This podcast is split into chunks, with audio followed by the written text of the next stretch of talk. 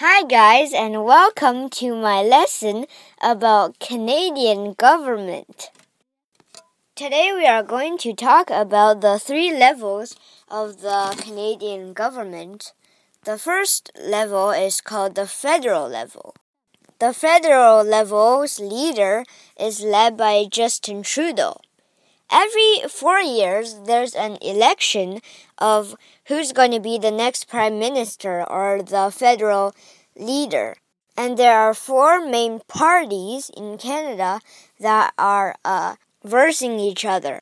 Every um, if one party is voted, then the leader of that party is the prime minister or the uh, leader of the whole federal government. There are four parties. One of them is the Liberal, and another one is called the PC. The third one is called NPD or NDP. The fourth one is called the Green Party.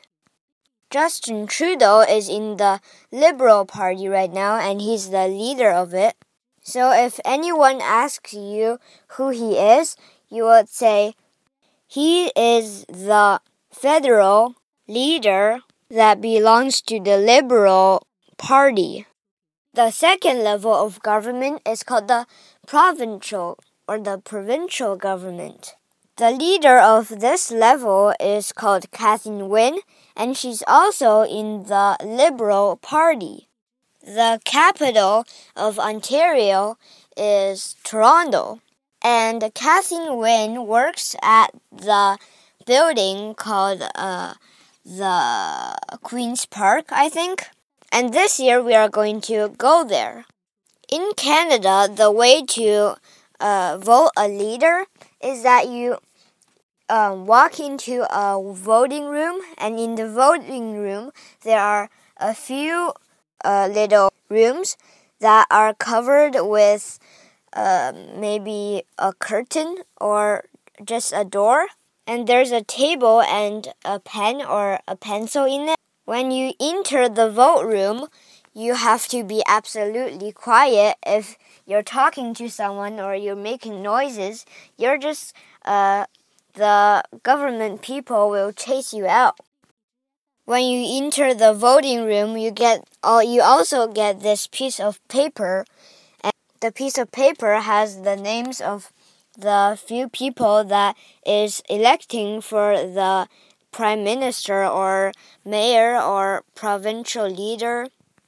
The third level of government is called the municipal government, which is like the town or city area and you have a mayor for the city or town or the municipal government.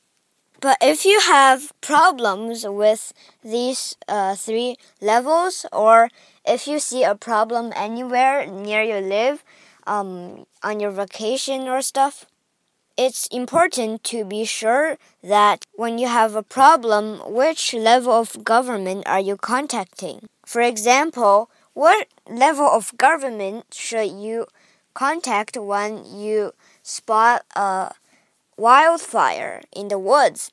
I'll give you a little while to think about it.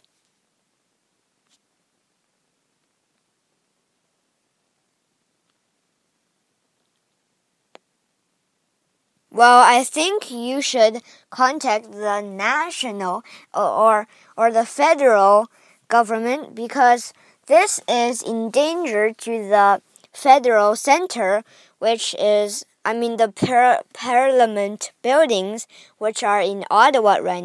What if you see wild animals attacking you in provincial parks or in just parks?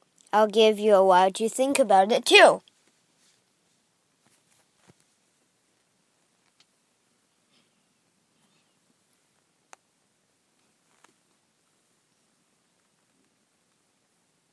I think you should contact the provincial uh, government because this is a provincial park and it is it is taking care of taken care of the uh, I mean the provincial government is taking care of it.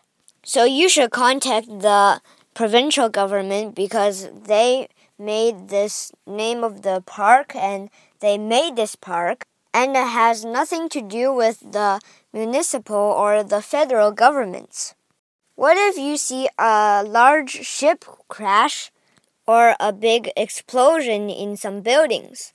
You should contact the I mean, I'm giving you a while to think about it too.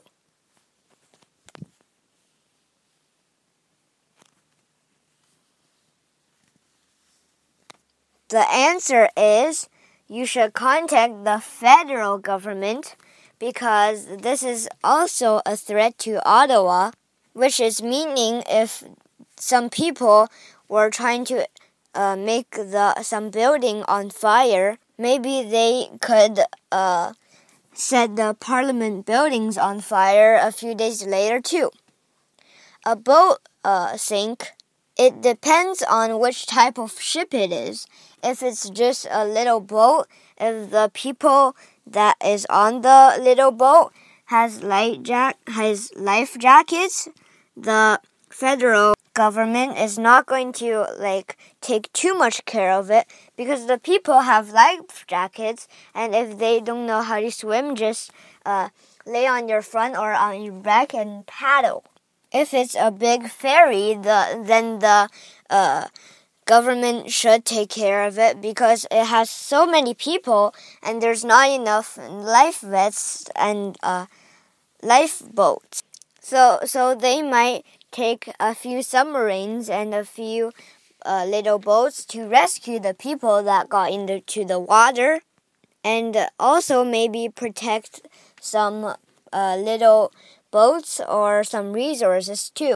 If it's a big boat that uh, has carry is carrying resources like carrying coal or carrying wood you should rescue it too because those are pretty important resources that the federal government would use for building houses or building buildings or something. If you're got in trouble uh, um, in with some type of people that works in like place that are for fun, like if you're in a Fundazzle and the sign that uh, the sign says you have to pay twenty dollars to get in it, and the store peop and the fun Fundazzle people um, wants thirty dollars, then that's not fair. You should talk. Um, you should talk with the people there, and if it doesn't work or the people disagree, you should just contact the municipal government or the territorial government that government is in like areas. Ontario's split into like areas. One area contains five or six cities or towns, and there's also a leader with that uh, territorial government too. So I guess this is enough for one lesson. So I'm seeing you tomorrow and see what I learned today or tomorrow. Okay? Bye!